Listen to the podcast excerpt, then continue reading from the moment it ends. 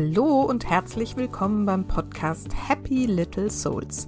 Der Podcast, der dir zeigt, wie du die schönste Vision deiner Familie leben kannst. Ich bin Susanne, ich bin Expertin für bewusstes Familienleben und helfe Müttern dabei, das Leben mit ihren Kindern bewusst zu genießen. In der heutigen Folge wirst du erfahren, was es mit dem systemischen Familienaufstellungen auf sich hat. Ich habe das Thema bereits in meiner Coaching-Ausbildung kennengelernt, aber da war es nur ein sehr äh, kurz behandeltes Thema. Und später habe ich tatsächlich auch selber Erfahrungen damit machen dürfen. Aber so richtig durchdrungen habe ich es bisher noch nicht. Und deswegen bin ich unfassbar dankbar, dass ich Sandra Chasebers gefunden habe, die sich seit sehr vielen Jahren intensiv mit dieser Heilungsmethode beschäftigt, sie anwendet und auch sogar darin ausbildet. Sie weiß, glaube ich, wirklich alles, was es da zu wissen gibt und sie teilt es äh, in diesem Gespräch mit mir wirklich in einer sehr verständlichen Form mit, wie das alles funktioniert und macht es an sehr vielen Beispielen auch deutlich. Und du wirst merken, dass ähm, das auf jeden Fall eine Methode ist, die für dich vielleicht auch hilfreich ist, wenn du in deinem Leben, deinem Familienleben immer wiederkehrende Konflikte hast, immer die gleichen Muster von Herausforderungen und du einfach nicht verstehst, warum sich das nicht auflöst, warum sich nicht verändert und auch die Ursachen nicht begreifst. Dann kann Familienstellen eine energetische Methode sein, um an diese wahren Ursachen und äh, Zusammenhänge ranzukommen und diese aufzulösen. Und ja, hörst dir einfach mal an. Ich habe auf jeden Fall viel nochmal darüber erfahren und ja, lass dich überraschen. Und jetzt viel Freude mit dieser Folge mit Sandra Chasebus.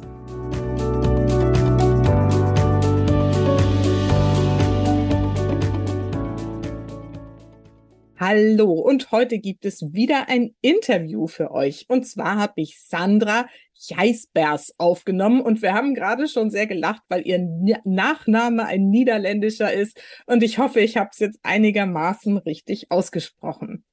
Sandra ist Heilpraktikerin und arbeitet hauptsächlich mit systemischen Familienstellen. Darum soll es heute auch gehen.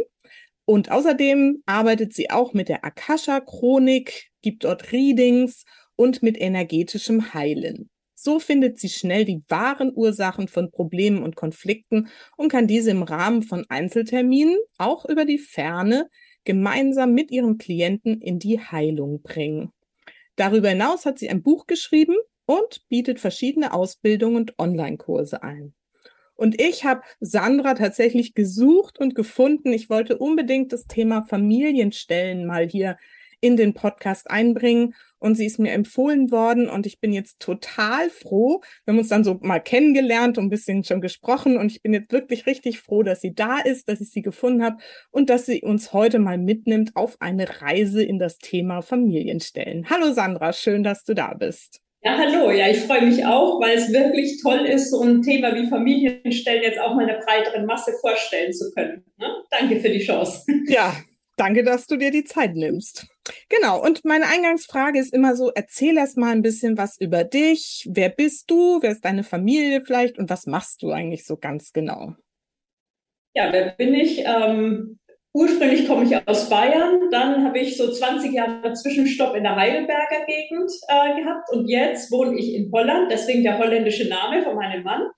Und ähm, ja, ich sag mal, Heilpraktiker habe ich 2012 gemacht, aber ich habe vorher mich schon mit dem Ganzen beschäftigt. Aber ursprünglich komme ich eigentlich, sag ich mal, als Beamtenkind ganz normal so aus der Industrie, Marketingleitung. Und es fing an so ein bisschen nebenbei. Ja, und irgendwann wurde das nebenbei mehr. Und ich habe einfach gemerkt, es macht auch viel mehr Spaß, wirklich Leuten zu helfen, so eine wichtige Tätigkeit zu tun, als einfach nur am Schreibtisch irgendwas abzuarbeiten und die Hälfte landet vielleicht in der runden Ablage in der Ecke.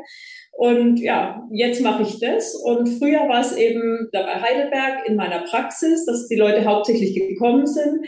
Seit dem Umzug in die Niederlande, teilweise kommen die Leute in der Praxis, aber die alten Klienten äh, und die, die neu dazukommen, die werden jetzt in der Regel online über Telefon, Skype, FaceTime, Zoom ja, betreut. Und neben dieser Heilpraktikertätigkeit wird eben auch dieses Coaching eigentlich immer mehr. Ne? Und es fließt so ein bisschen ineinander, die ganzen Heilmethoden. Ne? Mhm. Ja. Das ist so grob, was ich eigentlich mache. Ja. ja, super, sehr schön.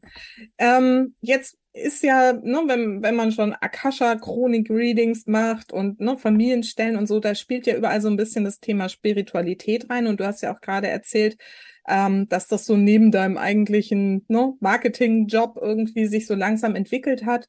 Magst du mal so ein bisschen von dem Weg erzählen, den du da gegangen bist, um dich da wirklich so ganz drauf einlassen zu können? Ja.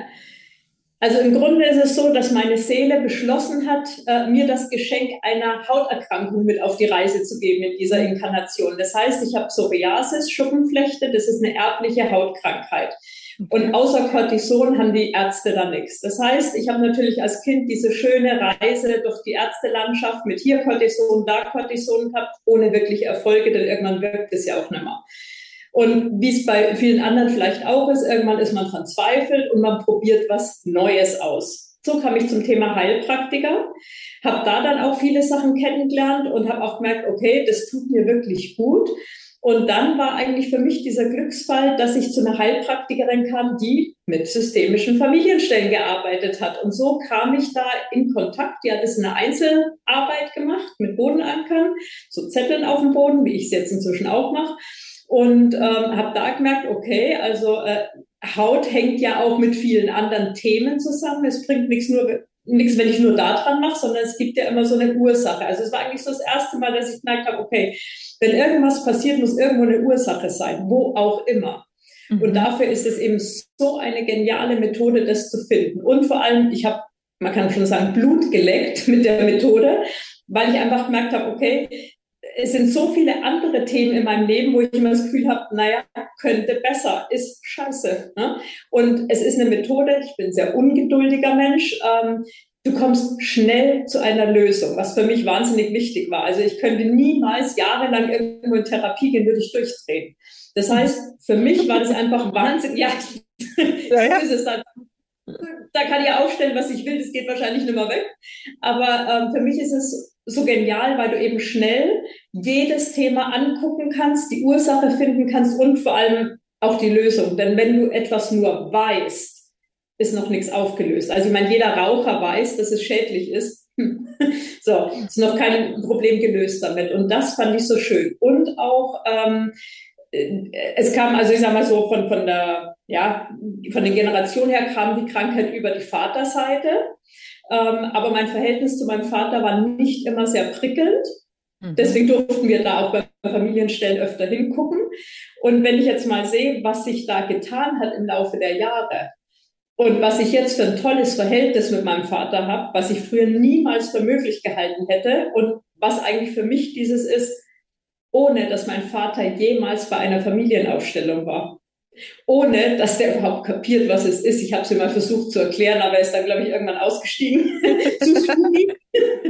Und ähm, das ist einfach dieses, wo ich sage, es ist eine hervorragende Methode, wenn du eben nicht in den Konflikt willst oder dein Gegenüber so eine dicke dickes Fell hat, dass eigentlich egal, was du machst, es kommt nicht an. Oder wenn vielleicht der Gegenüber eben auch vielleicht sogar schon verstorben ist oder ja, sich einfach verweigert.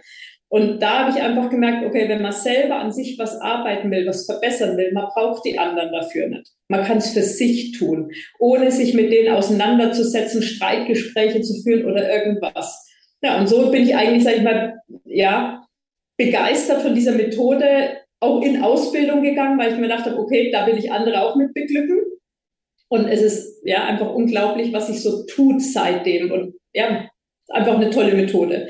Und äh, zu diesem, sag ich mal, wenn ich da zurückblicke, die Schuppenflechte war für mich erst, sag ich mal, wie so ein Fluch, weil ich, habe manchmal gedacht, was habe ich bloß in dem früheren Leben verbrochen, dass ich mit sowas bestraft werde. Also da ist teilweise Juckreiz, als würdest du in Brennnesseln fallen und es blutet und, und es schuppt und also es wirklich, es beeinträchtigt so das ganze Leben. Und wenn ich jetzt sehe, dass ich durch diese Erkrankung in diesen spirituellen Weg reingekommen bin, und äh, selbst durch diese Erkrankung meinen Mann kennengelernt habe, weil er auch nochmal eigentlich Mitleid mit mir hatte, wo er gesehen hat, dass ich diese Erkrankung habe und mich behandelt habe, der ist auch Heilpraktiker, ne? ähm, muss ich sagen, ja, also eigentlich die, die größten Geschenke in meinem Leben sind dadurch gekommen. Ne? Spannend. Okay, ja. toll.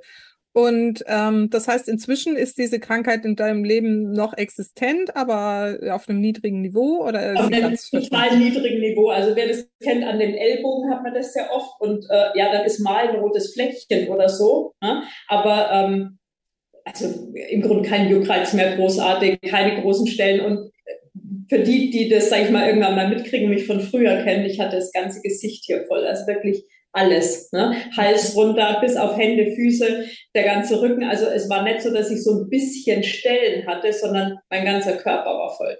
Ne?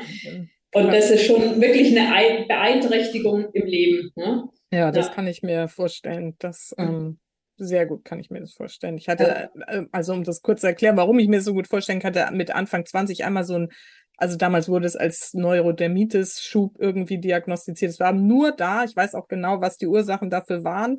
Aber das war auch nur an einem Arm. Aber es war so schlimm, dass ich, also wenn du das gerade schilderst, echt äh, denke, so um Gottes Willen, ja, da hast du bestimmt einiges durch.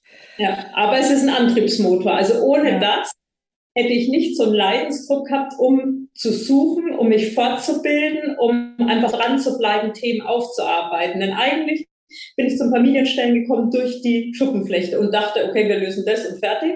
Aber dass ich ganz viele andere Themen im Leben, eigentlich, wenn man sagen kann, du kannst jeden Lebensbereich nehmen und wenn du sagst, okay, hier, ich habe Thema Beziehung, Freunde, Eltern, Thema äh, Kinder, Kinderwunsch, ich habe äh, Finanzen, Wohnsituation, äh, Beruf, wenn mein Ex-Chefs oder meine Ex-Chefs wüssten, wie oft die in der Aufstellung standen, ohne es zu wissen.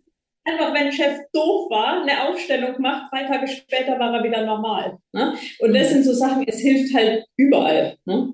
Super, ja. ja. da gehen wir gleich auch noch mal ein bisschen intensiver ja. darauf ein. Vor allen Dingen jetzt, ne, was so im Familienkontext Themen sein können, die wir damit halt super gut aufklären ja. und lösen dürfen. Aber mich würde jetzt vorher noch mal, weil das, ich finde das immer ganz spannend, ähm, dieses äh, Thema Spiritualität interessieren. Wie ähm, würdest du das beschreiben für dich? Was verstehst du unter Spiritualität? Hm, ich persönlich unterscheide Spiritualität und Esoterik. Das ist schon mal das Erste. Also ich habe nicht umsonst in meinem Slogan spirituelle Ausbildungen ohne esoterisches Shishi. Aha. Damit meine ich, ähm, man muss nicht äh, eine andere Kleidung anziehen, wenn man jetzt eine spirituelle Stunde einlegt. Man muss nicht Hände waschen, bevor man irgendwas energetisch mit den Händen macht. Ähm, also es sind einfach so Sachen, man muss nicht ständig rumräuchern irgendwo, man muss nicht in Filzklamotten durch die Gegend rennen. Also ich bin ein sehr bodenständiger Mensch und mir ist dieses esoterische ein bisschen zu viel. So, naja, also wo ich denke, das ist aufgesetzt manchmal auch und einfach zu viel. Und Spiritualität ist für mich eher dieses ähm, Spüren, Wissen, dass man eine Seele ist, die gerade auf der Erde eine Erfahrung macht. Oh, schön, ja. Aber eigentlich, dass da, sag ich mal, ja, die, die Seele oder dass da einfach mehr ist und dass wir hier sind, eben um, um was zu lernen, um Erfahrungen zu machen und dass auch einfach so alles mit allem verbunden ist. Das heißt, dass man das irgendwo im Alltag auch ein Stück weit lebt wissen, jeder kämpft hier mit den eigenen Problemen. Also einfach diese, ja, sagen wir, dieses Verständnis, diese Liebe auch ein Stück weit den anderen entgegenbringen kann. Klappt natürlich nicht immer, man hat ja auch seine Herausforderungen, aber dieses Ansicht, ja, ist einfach so. Wäre ja langweilig. Ja, ja. Und ähm, ja, einfach dieses ähm, Bild einer Seele, die durch verschiedene Leben reist, um Erfahrungen zu machen, sich weiterzuentwickeln. Das ist eigentlich so dieses, ja, was ich unter Spiritualität verstehe. Und natürlich ähm, in dem Bereich, wenn ich, sag ich mal, erstmal mich öffne dafür, dass ich also nicht einfach nur ein Körper bin, der hier irgendwie seine acht Stunden Arbeit abratzt und dann auf Netflix guckt und am nächsten Tag geht's weiter, sondern dass da irgendwie ein tieferer Sinn ist und auch eine Verbundenheit und natürlich auch eine gewisse Verantwortung, denn meiner Meinung nach sucht sich die Seele diese Erfahrungen aus. Das heißt, ich kann nicht immer den anderen die Schuld in die Schuhe schieben, sondern ich sage, ja gut, meine Seele hat sich das mit ausgesucht, ich bin da irgendwie mit drin in dem ganzen Ding, was machen wir jetzt damit? Und das ist eigentlich so das Spirituelle für mich. Ne? Und natürlich diese ganzen Heilmethoden, die es gibt, die sich dann eröffnen, wenn ich mich für den Bereich überhaupt erstmal öffne. Mhm. Schön, ja. vielen Dank. Ähm, es war mir jetzt wichtig, weil ich glaube, dass es eben auch ne, dieses Verständnis von wer wir sind, was wir sind, wie wir sind und was da noch alles dazugehört, sehr wichtig ist, um diese Herangehensweise, wie Familienstellen funktioniert, auch irgendwie so, dass es wichtig ist, das zu verstehen. Ne? Also einfach eine, eine komische Methode, die man irgendwie mal erlebt haben muss, um sie wirklich verstehen zu können oder ja, greifen zu können. Ja, da, da gehen wir schon so in diesen Bereich, man muss es ein bisschen, oder man muss offen sein für sowas, sagen wir so. Hm? Das sowieso, ja. genau, also dann erzähl doch mal, was ist denn dieses Familienstellen eigentlich? Und vielleicht so ein bisschen, wo kommt's her? Und genau.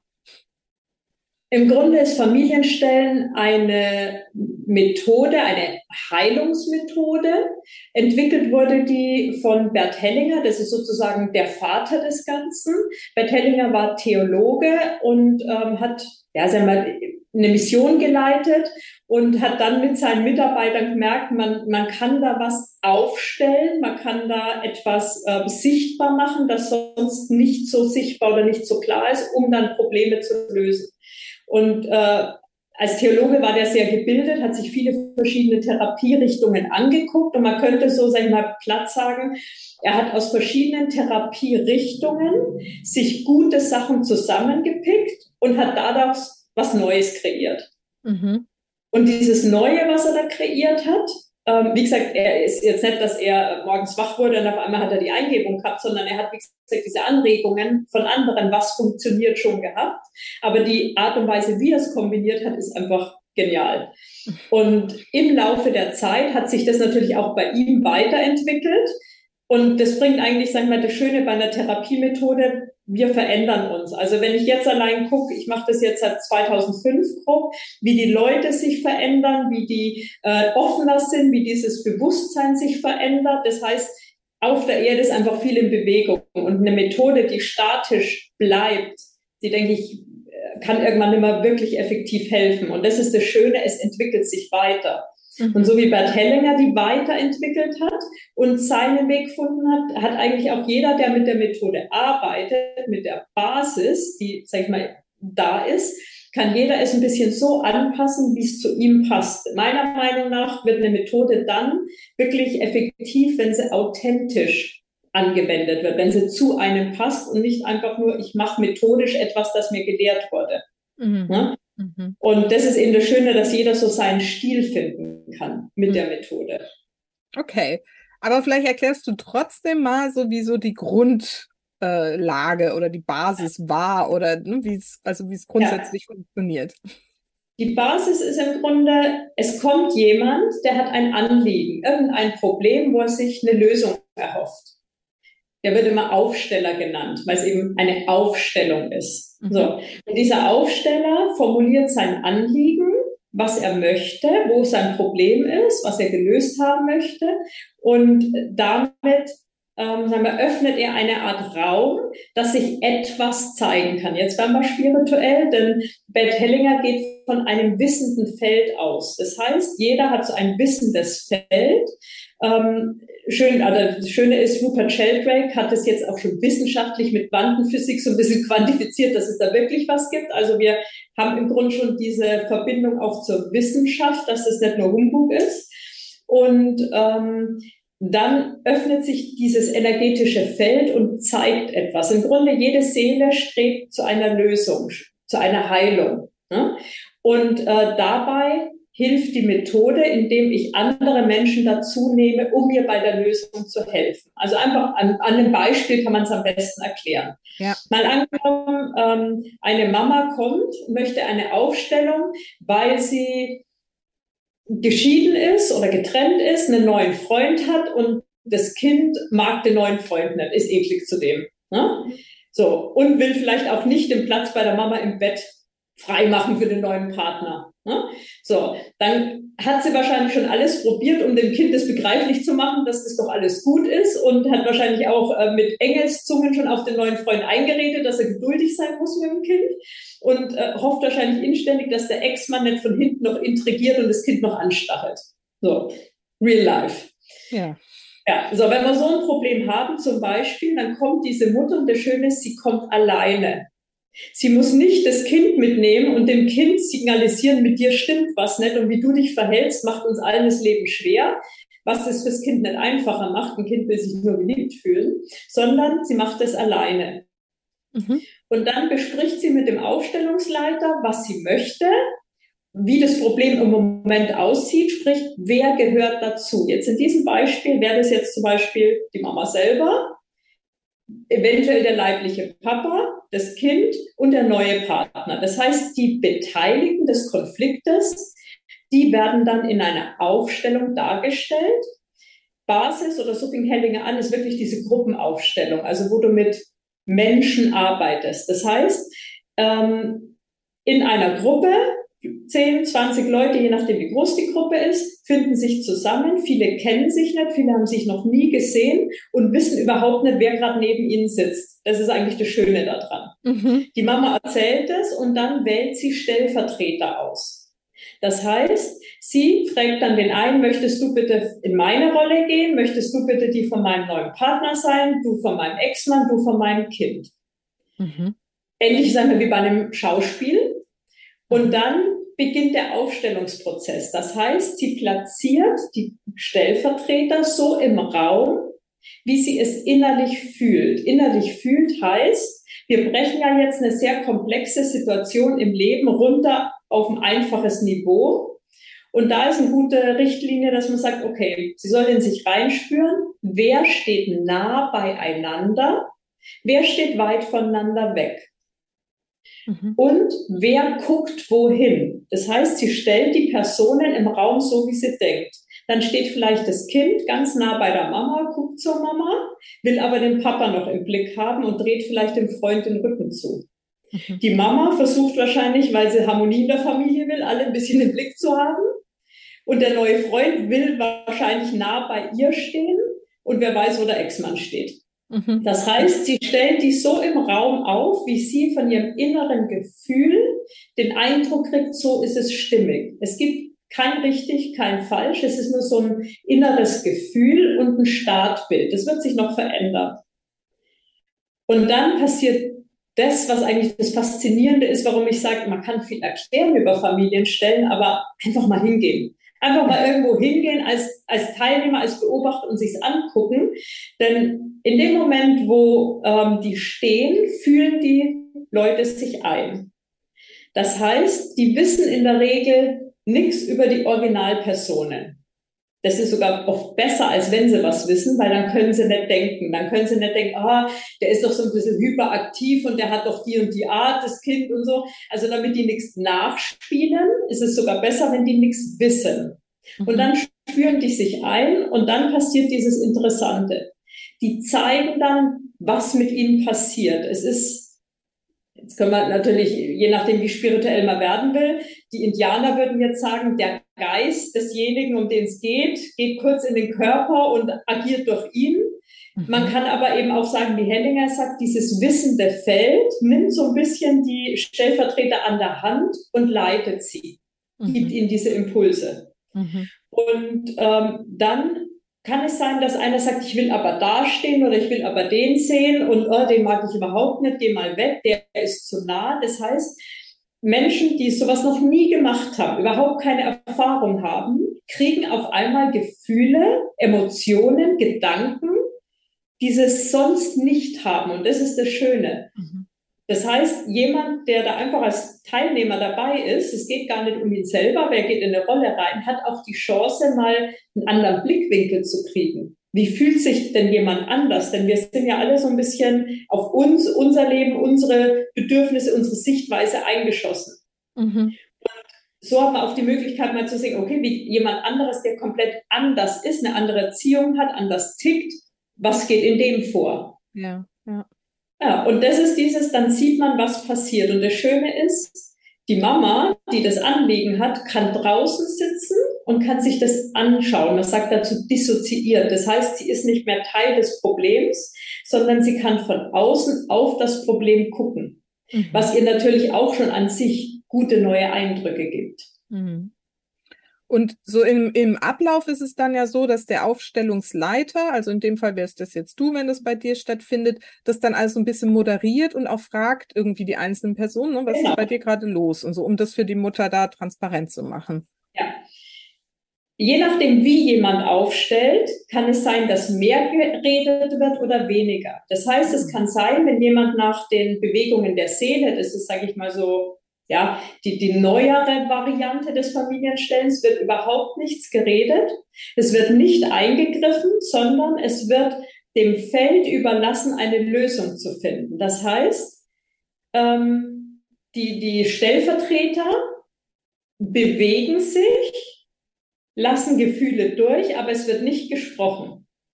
Aha, das ist ja spannend. Ja. Das kann ich noch gar nicht. Ja, genau. Und das ist dieses, sag ich mal, das Neuere ähm, wo einfach das Feld diese Lösung anstößt. Das Feld des, des Klienten, der Mama, will eine Lösung und nimmt die Stellvertreter, um eine Lösung zu bewirken. Dann kriegt man den Impuls, weiter darüber zu gehen oder dahin oder sich umzudrehen. Dann hat man das Bedürfnis, tief auszuatmen oder was auch immer. Das heißt, da bewegt sich dann was und irgendwann ist so viel spürbare Ruhe und dann ist es fertig. Mhm. Das ist ja da interessant. Ich sagen, es, es funktioniert, es ist eine tolle Art und Weise, aber ich stelle anders auf. Mhm. Ich bin eine Laberbacke und ich will immer Dinge verstehen. ja. Also, wenn ich ein Anliegen habe, das so aufgestellt wird, dann denke ich mir mal, okay, und was war jetzt das Problem?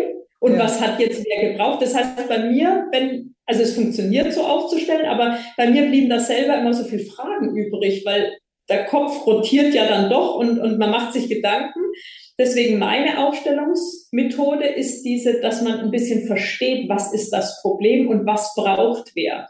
Mhm. Und oft ist es einfach hilfreich, lösende Sätze zu sagen, denn manche davon kann dann zum Beispiel die Mama auch daheim ihrem Kind wirklich noch sagen. Also wenn sie merkt in der Aufstellung, ein Kind braucht genau das oder will das hören, dann kann sie ihm das auch mal sagen. Ne?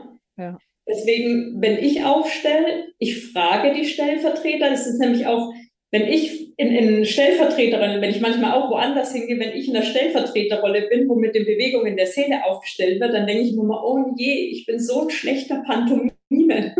Kann ich das auch richtig gut rüberbringen, was da gerade in mir ist? Und ich habe immer das Gefühl, lasst mich doch sagen, was in mir los ist.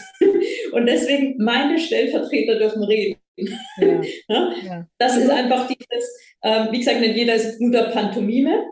Und dann frage ich die, was passiert gerade in dir? Wie fühlst du dich? Wie geht's dir mit der Mama? Wie geht's dir, wenn du zum Freund guckst? Wie geht's dir mit dem Papa?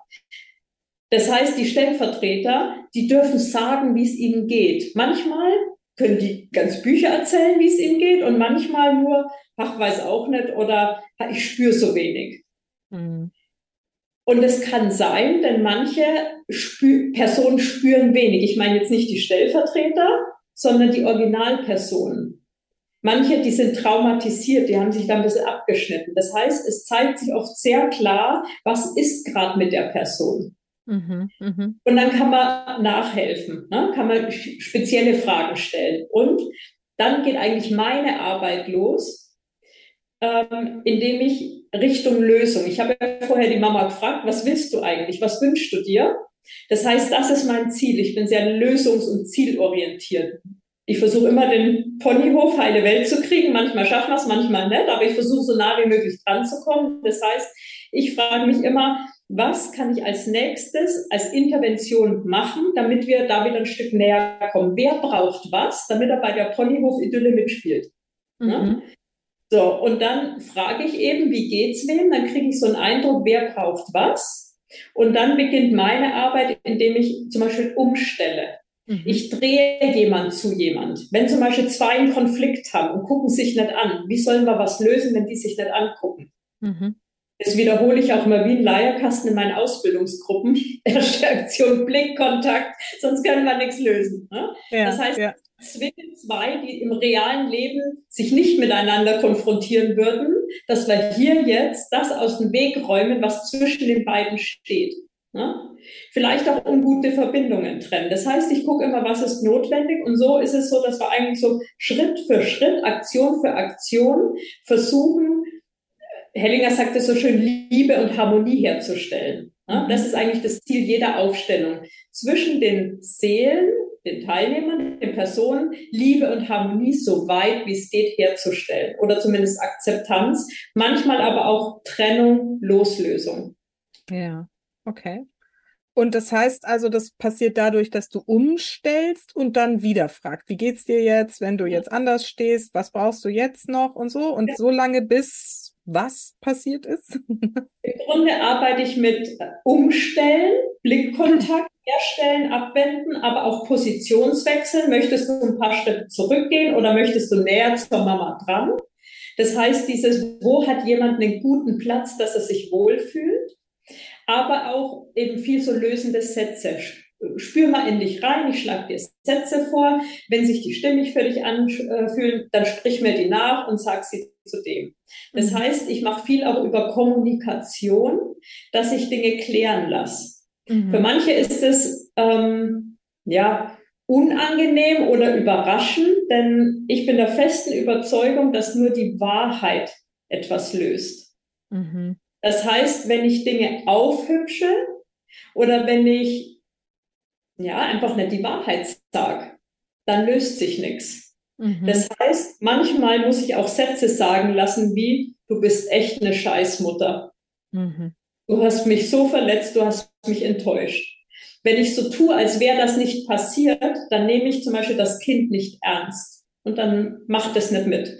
Das heißt, ich muss bei der Wahrheit bleiben und dazu muss vielleicht manchmal was raus, was man nicht hören will. Aber dann, wenn das raus ist, dann kann man umschwenken und sagen, okay, und obwohl es schlimm für mich war, liebe ich mich, du bist meine Mama und ich will eigentlich nur von dir geliebt werden und bei dir sein. Das heißt, manchmal muss ich so ein bisschen härtere Sätze sagen lassen, damit sich jeder gesehen und gehört fühlt und es rausgeht, dass ein Kind keine Wut zeigen muss oder Aggression, sondern dass es verbal das jetzt mal rauslassen darf um dann wieder zu der Liebe und zu der Verbindung zurückzukehren. Mhm, mhm, super. Und das, was anliegt, was die Wahrheit ist, wird dir quasi auch oder dadurch hast du auch Zugang zu diesem Feld, morphogenetischen Feld, wie Rupert Sheldrake auch sagt. Und darüber kriegst du diese Informationen, was diese Wahrheit, die jetzt in deiner Methode ähm, ausgesprochen gehört, dann auch ähm, ist. Richtig? Ja, richtig. Ähm, Im Grunde ist es so, jeder kann Familienstellen lernen, denn ähm, es ist hm, andersrum. Und ich beantworte erst die Frage. So. ja, ich kriege über dieses Feld Informationen und seit ich mit Akasha Reading arbeite, kriege ich die noch schneller und manchmal auch Bilder. Was ist da passiert? Also dann komme ich noch schneller und finde schneller die richtigen Sätze. Ich muss nicht so lange ausprobieren, ne? Try and Error, sondern ich finde sie schneller. Aber Meiner Meinung nach ist Familienstellen ein so wirksames Instrument zur Heilung, dass ich natürlich so wie bei allen wirksam auch sehr viel kaputt und falsch machen kann, wenn ich es nicht gut mache. Mhm. Und deswegen ist für mich ähm, diese, dieses Wissen, das dahinter steht, diese Theorie, die zum Familienstellen gehört, extrem wichtig. Deswegen müssen meine Ausbildungsleute auch echt durch mehrere Tage nur Theorie wirklich ja, sie müssen wissen, was es ist. Das heißt, ich brauche wirklich einen, Fundus an, an Theorie, an Wissen und dann kann ich gucken, was sehe ich in der Aufstellung. Es gibt verschiedene Dynamiken. Ich versuche das mal so ähm, darzustellen. Ein Mobile, wie es zum Beispiel bei Kindern über dem Bett hängt, sowas kennt man. Verschiedene Teile und alles ist schön in Balance. Und ein Familiensystem ist wie so ein Mobile. So, was ist bei einem Mobile, wenn ich jetzt eine Figur wegnehme? In dem Moment, wo ich eine Figur wegnehme, abschneide, zum Beispiel eine Abtreibung, ein früher Tod, jemand stirbt, jemand äh, bleibt im Krieg, wird vermisst. Ähm, das heißt, schwarzes Schaf, das ausgestoßen wird aus der Familie. In dem Moment, wo einer weggeht, hängt das ganze Mobile schief. Mhm. Und das Problem ist, dass die jüngsten Mitglieder, die Kinder, die würden alles für ihre Eltern tun und zwar sogar sterben, wenn es nötig ist. Also die Liebe von dem Kind zu den Eltern ist unglaublich. Und das zeigt sich in einem Familiensystem. Das heißt, wenn in einem Familiensystem, in einem Mobile etwas passiert ist, dass jemand fehlt oder genauso, wenn einer ein schweres Schicksal hat. Jemand hat zum Beispiel als Kind schon den Vater oder die Mutter verloren. Dann hat der sagen wir, ein schwereres Schicksal. Dann kann man sich vorstellen, an so einem mobile Teilchen macht man eine Wäscheklammer dran. Was passiert? Es wird schwerer, als sein soll und es hängt auch wieder alles schief. Das heißt, es gibt verschiedene Dynamiken in so einem Familiensystem und die muss ich kennen, die muss ich wissen. Denn dann, wenn ich es kenne, kann ich in einer Aufstellung sehen, was könnte die Ursache für dieses Verhalten sein, für dieses Problem, für diese Verstrickung. Das heißt, ich brauche Wissen, um es erkennen zu können und dann wissen zu können, wie löse ich es, was braucht es, um wieder jeden im richtigen Gewicht da zu haben. Man kann auch sagen, wenn einer ein schweres Schicksal hat, hängt was schief. Wenn einer fehlt, hängt was schief. Und was machen die Kinder? Die Kinder wollen helfen, genau. Die Kinder lieben ihre Eltern über alles. Das heißt, ein Kind verlässt seinen Platz, um irgendwo anders hinzugehen. Das heißt, wenn es zum Beispiel ein früh verstorbenes Familienmitglied gibt, dann kann es sein, wenn da eine große Sehnsucht von jemandem zu dem verstorbenen Mitglied ist, dass das Kind energetisch seinen Platz verlässt und an diesen Platz geht und sein eigenes Glück opfert, um für jemand anderen was zu tun. Und diese Dynamiken erkenne ich in einer Familienaufstellung, wenn ich die Theorie weiß. Dann weiß ich, wonach ich gucken muss, was ich für Fragen an die Stellvertreter stellen muss. Und dann weiß ich auch, wie kriege ich wieder jeden an seinen Platz. Ja, okay. Genau, und das finde ich äh, super wichtig oder super schön auch, ähm, dass du gerade gesagt hast, dass die Kinder diejenigen sind, die das System hauptsächlich versuchen zu stabilisieren, ja. auszubalancieren und deswegen eben manchmal Rollen einnehmen, denen sie gar nicht irgendwie entsprechen, die gar nicht ihre Aufgabe sind und deswegen auch zum Teil verhaltensauffällig werden No? Ne? Ja. Das zeigt sich dann im Alltag durch irgendwelche komischen, was weiß ich, Wutanfälle ne? oder Schüchternheiten oder ähm, was weiß ich, das Kind will das Haus nicht verlassen oder so, weil da eigentlich was ganz, ganz anderes dahinter steckt. Und vielleicht kannst du das gleich auch noch mal ein bisschen erzählen, so wie ich das kenne, ist es ja dann so, dass es nicht nur jetzt irgendwas aus dem ne, erlebbaren Leben des Kindes ist, sondern eben irgendwas, was die Großmutter, Urgroßmutter oder noch weiter zurück irgendwie erlebt haben kann, oder? Genau, das stimmt. Im Grunde kann man sagen, wenn irgendwo ein Problem ist, kann man grob sagen, es gibt drei Richtungen, in die man gucken muss, wo es herkommen kann. Manchmal ist es eine Richtung, manchmal zwei, manchmal drei, manchmal ist in einer Richtung dreimal was aufzulösen. Also das ist sehr individuell. Aber grob kann man sagen, wenn jemand ein Problem hat, eine Erkrankung, eine Verhaltensauffälligkeit, ein Muster, das immer wiederkehrend ist im Leben, dann kann es sein, dass es mit dem eigenen Erfahrungsschatz zu tun hat. Das heißt, ich habe gewisse Erfahrungen im Leben gemacht und die sind der Ausschlag, dass ich jetzt da bin, wo ich bin. Also wenn zum Beispiel eine Frau von dem Partner betrogen wurde, und das passiert nochmal, dann ist dann irgendwann so eine Wiederholschleife, was dazu führt, dass ich immer noch weniger vertraue, mich weniger öffnen kann, äh, weniger mich einlassen kann, aber dummerweise, weil die Seele was lösen will, den nächsten Fremdgänger wieder anziehe. Das heißt, es sind eben so Sachen, die im eigenen Leben passieren.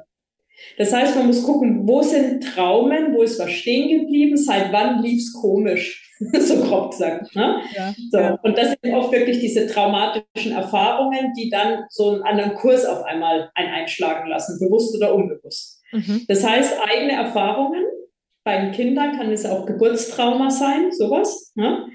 Ähm, so, dann kann es sein aus dem Familiensystem, wie du gesagt hast. Es muss nicht nur von Mama und Papa oder von Oma, Opa, die ich kenne, sondern es kann Generationen zurückreichen. Denn so ein Mobile hat ja immer verschiedene Ebenen. Mhm. Und da unten sind die Kinder, aber drüber sind mehrere Ebenen. Und wenn da oben was schlimm war, wackelt es da unten umso heftiger. Mhm. Das heißt, ähm, da ist es die Frage, wie weit muss man zurückgehen? Pi mal Daumen kann man sagen, dass man ungefähr so sieben Generationen zurückrechnen kann, dass das noch Einfluss auf uns hat. Aha, okay. Mhm. Ja, und dann ist es so, oft übernimmt man nichts Schweres oder Schlimmes von denen, die man liebt. Also von der Lieblingsoma übernimmt man normalerweise nur gute Sachen, nichts Schlimmes. Aber die Person, die man entweder nicht kennt oder nicht mag oder keinen Kontakt hatte oder abgebrochen hat, das sind oft die, zu denen man unbewusst solidarisch ist und von denen übernimmt man dann meistens nicht die guten Sachen, sondern eher die unguten Sachen, um denen ähnlich zu werden, um denen treu zu sein. Das heißt, im Familiensystem gucken, was ist mein Päckchen? Trage ich eine Wut von einem Ahnen? Trage ich eine Angst? Also das ist zum Beispiel ganz viel so Panikattacken, Ängste kommen aus der Großeltern- oder Urgroßelterngeneration, die kriegstraumatisiert waren. Mhm. Ne? Da kann ich noch so beruhigend auf mein Kind einreden, wenn das eine Verstrickung, nennt man das, eine Verbindung, Verstrickung hat mit der Uroma oder Uropa oder jemand im Krieg und diese Ängste, diese Todesängste übernommen hat, komme ich mit rationellen Argumenten und Üben nicht weiter. Ne? Ja. So, das sind die Dinge, ne? wo man, wo dann Ergotherapie hilft dann nicht. Das ist ja das, was du auch gemacht ist, wird. Ne? Mhm. Ja, wenn es gelöst ist, die Ursache, dann hilft Ergotherapie beim neuen Verhalten. Ja. Aber es löst nicht die Ursache. Ne? Und das ist eben, sag ich mal, dieser Gewinn, den man mit Familienstellen hat, wo andere Therapien niemals hinkommen. Ne? Mit einer Gesprächstherapie kommst du nie hin, weiß ja keiner. Ne? Ja. So, das sind diese zwei Wege. Und der dritte Weg, äh, das sind die früheren Leben, die Inkarnationen, die vorher schon waren. Mhm. Und da ist es so, ähm, manche glauben da nicht dran, macht aber überhaupt nichts, es funktioniert und wirkt trotzdem. Also ob ich dran glaube oder nicht, es wirkt in einem. Ne? Und äh, das ist eigentlich das Schöne bei einer Aufstellung, dass man da auch zu früheren leben kann. Denn im Grunde alles findet ja laut Quantenphysik parallel statt. Alles ist mit allem verbunden. Das heißt, wenn ich aus einem früheren Leben ein Trauma löse, dann kann ich jetzt unmittelbar die gute Reaktion haben. Und was da zum Beispiel auch oft kommt, ähm, sind so, naja, sagen wir, äh, wenn ich in einem früheren Leben mit einer Seele sehr verbunden war, dann fühlt sich die sehr nahe, sehr innig an. Und wenn ich der in diesem Leben wieder begegne, habe ich sofort einen Klick mit der. Also ich denke, viele kennen das, dass sie sofort jemand total nett fanden, dass sie sofort das Gefühl hatten, wir kennen uns schon ewig, wir verstehen uns blind. Und da ist oft die Ursache, die kennen sich aus dem früheren Leben, die gehören zur gleichen Seelenfamilie. Das Dumme ist nur, hatte ich einen Fall vor Jahren, eine Frau hatte eine Affäre mit einem verheirateten Mann und hätte gern, dass er sich für sie entscheidet. Hat er aber nicht, hat dann irgendwann auch noch ein Kind mit seiner Frau gekriegt. Und die Beziehung zwischen den beiden sah eigentlich so aus, dass er, Workaholic, sich bis zum Äußersten verausgabt hat und wenn er mal wieder ein bisschen aufgepäppelt werden musste, dann kam er zu ihr, sie durfte ihm das Köpfchen streicheln, ihn aufpäppeln und wenn sie wieder gut ging, ist er zu seiner Frau heim. Hm, schön. So. Und dann haben wir das aufgestellt, weil das für sie halt alles andere als befriedigend war, diese Situation. Und dann hat sich gezeigt, die kennen sich aus dem früheren Leben. In dem früheren Leben war sie seine Mutter und hat sich natürlich geschworen, immer für ihren Sohn da zu sein und natürlich auch grenzenloses Verständnis, Liebe und alles zu haben. Und genau das hat sie jetzt noch gelebt. Ja. Er hat sich um ihn gekümmert, hat ihn aufgepäppelt und hat vollstes Verständnis für ihn gehabt, nur sie als Frau blieb völlig auf der Strecke mit ihren Bedürfnissen. Ne? Und so ähnliche Sachen können immer wieder kommen. Oder auch Kinder, die sich so über die Eltern stellen. Vielleicht waren die in einem früheren Leben mal von der Hierarchie her höher. Ne? Und jetzt gibt es ein Problem, weil die machen einfach nicht, was die Eltern sagen, weil sie denken, ey, kenne ich mhm. anders. Ne? So, und das sind so schöne Sachen, die zeigen sich so toll in der Aufstellung. Und da kann man sie dann auch lösen, dass jeder in die Entspannung an seinen jetzigen Platz kann. Mhm. Kannst du das mal noch so ein bisschen, also ich muss einmal zwischendurch sagen, du erklärst das echt so toll und strukturiert. Ich bin gerade echt gerade so, wow, echt, echt toll, vielen Dank. Ähm, aber vielleicht kannst du da noch mal so ein bisschen näher drauf eingehen, wie das jetzt dann wirklich mit diesem Lösen funktioniert und vielleicht auch, was du glaubst, was dann in dem Feld passiert, ne? oder bei der Seele oder wie auch immer, dass das dann wirklich gelöst ist. Im Grunde also ich kann nur von meiner Überzeugung, mein Glaubensbild genau. sprechen, andere vielleicht was anderes. Mein Glaubensbild ist es so, dass eigentlich alles in uns, in unserer DNA, in unserer Aura gespeichert ist. Alle Erinnerungen, alles aus früheren Leben, wir tragen so, sagen wir, unsere ganze Datenbank mit uns mit. Ne? Und in dem Moment, wo ich aus diesen Datensätzen Dinge verändere, mit Sätzen, mit Umstellen, mit energetischen Ritualen, vielleicht auch Trennungsritualen, Verbindungsritualen, Abgaberitualen, ne, dann kann sich in diesen Datensätzen etwas neu sortieren, etwas ändern. Ne? Wenn bei Traumen zum Beispiel verliert man Seelenanteile. Das heißt, wenn irgendeine Situation so schlimm ist, man hat so viel Angst, man hat so viel Trauer, man, man ja, ist einfach emotional in einer Situation, wo man das Gefühl hat, ich halte es bald nicht mehr aus, dann gehen da Seelenanteile verloren. Und danach ist man immer, also ich sage nur ein bisschen wie ein löchriger Käse, ne? so ein Eder, äh, Emmental, also Löcher drin und das wenn man die Seelenanteile zurückholt, was man auch mit Familienstellen machen kann, wird man vollständiger, kommt in seine Mitte. Das heißt, je nachdem, was passiert ist, was ein Trauma, sind noch alte Verbindungen, die ich trennen muss, äh, will ich eine liebevollere Beziehung zu jemandem aufbauen, was steht da im Weg? Ja? So Dinge können in der Aufstellung ähm, gelöst werden. Und ähm, bei mir ist es so, ich arbeite mit allem Handwerkszeug, was ich habe. Das heißt, ähm, alles, was heilt, alles, was hilft, was ich so anwende, wo ich mich auskenne, nutze ich auch in der Aufstellung. Das heißt, ich bleibe nicht nur beim systemischen Aufstellen.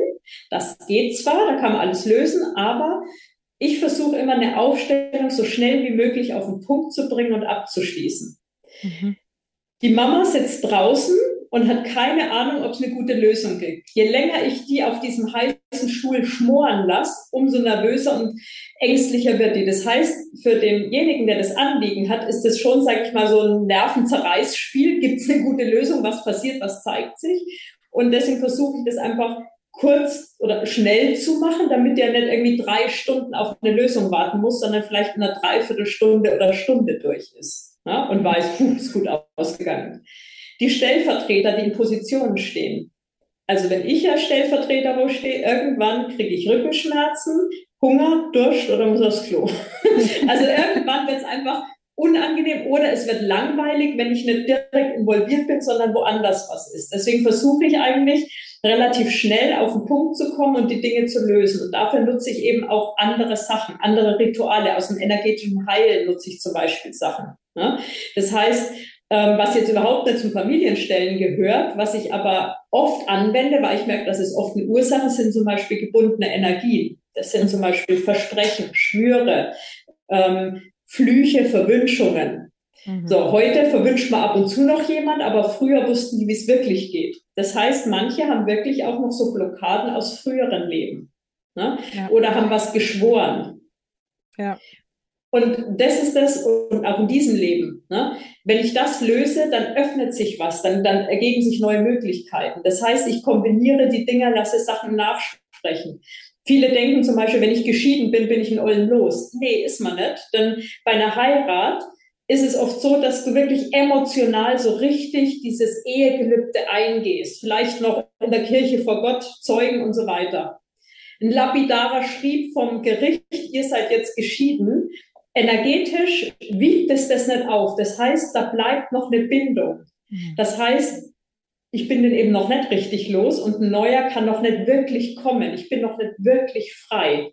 Ja. Das heißt, ein Ehegelübde zu lösen ist zum Beispiel wichtig. Ne? Ja, ja, ja. ja, solche Dinge. Hm? Spannend. Und das kriegst du auch jetzt durch dein, du hast vorhin Akasha-Chronik erwähnt und so weiter, irgendwie einfach den Zugang zu dem Feld, dass du dann weißt, oh, da könnte noch ein Schwur. Und fragst du dann die Stellvertreter, hast du mal geschworen oder sagst du einfach, du musst mal hier den Schwur jetzt hier lösen? Also äh, ich zitiere jetzt mal Hellinger, glaube deinem Klienten kein Wort. okay. So. Also es ist einfach dieses, äh, wenn der sagt, ich habe ein Mutterproblem, fängt Hellinger an, den Vater aufzustellen. Ne?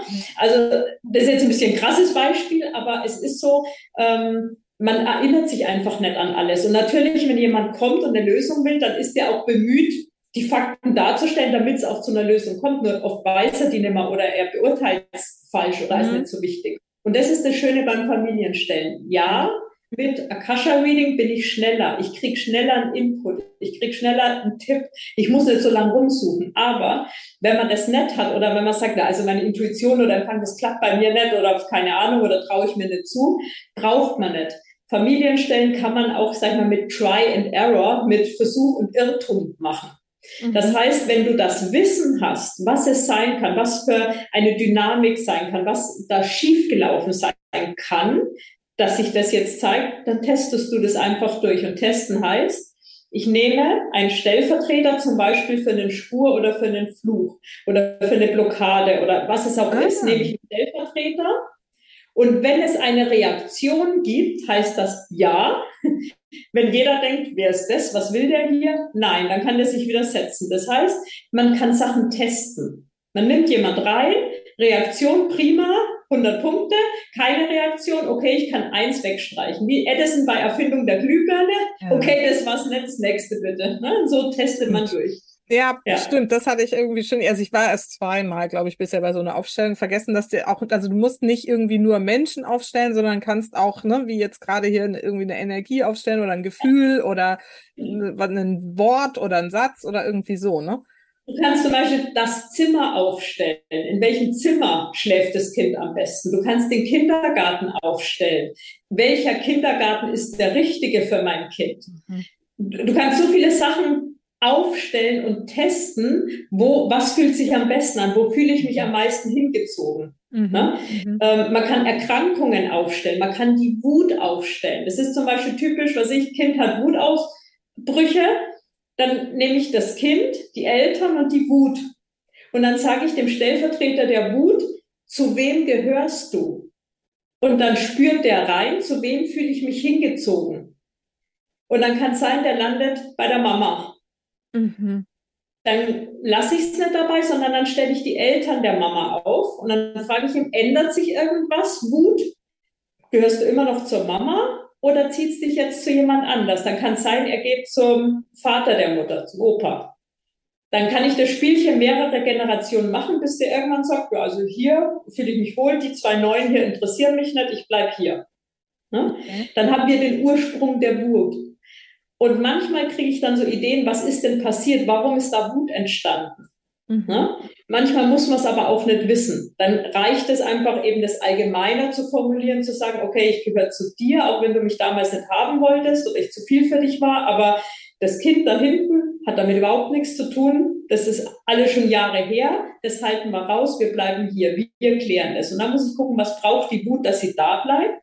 Was braucht dieser Ur-Ur-Uropa vielleicht, damit er die Wut auch bei sich lässt? Denn warum geistert was durchs Familiensystem? Weil einer es nicht tragen konnte, nicht ertragen, nicht annehmen, nicht leben. Also ja, der hat sich nicht drum gekümmert. Und dann geistert es rum und irgendwann schreit einer hier und das sind in der Regel die Kinder. Krass. Ja. Okay. Und das heißt also, man muss die Wut gar nicht auflösen, sondern sozusagen nur an ihren Platz äh, zurückbringen. In dem Fall jetzt.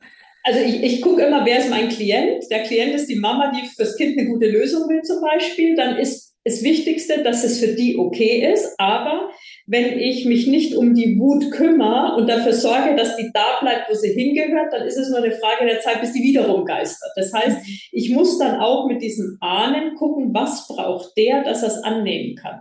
Mhm. Ja? Und also genau, das meinte ich gerade. Also wenn, wenn er es dann angenommen hat, löst sich sozusagen die Wut dann auf, weil er vergeben kann, weil er was auch immer irgendwie so? Oder ist es auch okay, wenn sie dann einfach da ist bei dem Ahnen und da und der sagt, na gut, gehört zu mir, lass mal bei mir? Auch gut. Also im kann Grunde muss man individuell gucken. Ich mhm. versuche immer, den Ponyhof zu machen. Wenn ich merke, oh, da beiße ich jetzt echt auf Granit, da kann ich jetzt machen, was ich will, dann geht's nicht. Denn ich kann niemanden zu was zwingen. Das heißt, manchmal stellst du jemanden auf und der sagt, ihr könnt hier machen, was ihr wollt, ich spiele hier nicht mit. So, das heißt, es gibt auch Seelen, die verweigern sich komplett, weil die einen anderen Plan haben. Das heißt, man kann schon die Idee haben, ähm, ja, jetzt mach mal was für den oder guck mal, dass dem gut geht oder was auch immer. Aber wenn die Seele sagt, da könnt ihr wollen, was ihr wollt mit eurem Ego, ich habe hier einen anderen Plan und egal was ihr macht, ich spiele da nicht mit. Mhm. Und dann kannst du, dann kannst du machen, was du willst. Ne? Also man muss sehen, wo, wo ist eine Seele dankbar, dass man ihr hilft, das aufzulösen und wo sperrt sich jemand was, weil sie eben einen anderen Plan hat und das jetzt kontraproduktiv für sie wäre. Ne? Okay. Also nur schon mit der, mit der Realität, mit dem, was machbar ist, muss man gehen. Ne? Mhm, mh. Sehr, sehr spannend. Jetzt haben wir ja schon wahnsinnig viel so an Beispielen mal reingestreut, jetzt so speziell auch, was so Mama-Themen sein können. Kannst du das nochmal so ein bisschen breiter fassen? Mit was für Themen können jetzt speziell meine Hörerinnen, meine Mamas, die so die typischen Mama vor äh, Problemchen und, und Herausforderungen haben, mit was für Themen können die alle bei dir auflaufen, alles bei dir auflaufen? Also im Grunde können sie mit allem auflaufen, weil das ist ja das Schöne, dass im Grunde man alles aufstellen kann und mit der Methode jedes Thema angehen kann, ob es äh, finanzielle Probleme sind, ob es ein Jobwechsel ist, ob es ein Kinderwunsch ist. Ah ja, Kinderwunsch noch. Eine ganz, fand ich auch total faszinierend. Eine junge Frau war am Überlegen, ein Kind zu kriegen. Haben wir erst dran gearbeitet, dass sie sich zutraut. Dann ist sie nicht schwanger geworden. Und dann haben wir aufgestellt, was das Problem ist. Und es hat sich gezeigt, dass sie im Kindergarten, sie hat sich danach dann dran erinnert, mit ihren drei besten Freundinnen haben sie sich geschworen, dass sie alle mal später zusammen ein Kind kriegen und die dann gleichzeitig zusammen aufziehen. Und alle drei Freundinnen sind noch kinderlos gewesen zu dem Zeitpunkt. Die Klientin inzwischen nicht mehr. ja? So, und das sind so Sachen, wo ich denke, wie irre ist denn das? Ja, wie, aber da sieht man, wie emotional ernst die das gemeint haben in dem Alter. Ja? So, und das heißt, also, das habt ihr dann aufgelöst und dann hat es auch ja, geklappt. Ja, genau. Die Wunsch ist im Kindergarten inzwischen, die Kleine. so, ja. Und äh, von daher, man kann mit jedem Thema kommen. Also Aber, eigentlich, lass mich mal kurz so, so allgemein fassen, eigentlich jedes Thema, das ist mir immer so wichtig, dass das verstanden wird, jedes Thema, das irgendwie Stress verursacht im Familienleben, egal was es ist. Also ob es eigene Themen sind, ob es ne, die Themen des Kindes, des Partners, der, mit der Schule, mit dem Kindergarten, Alles. mit Gesundheit, du hast Geld schon zweimal erwähnt. Jedes Thema, was... Mh. Alles, ja. Okay.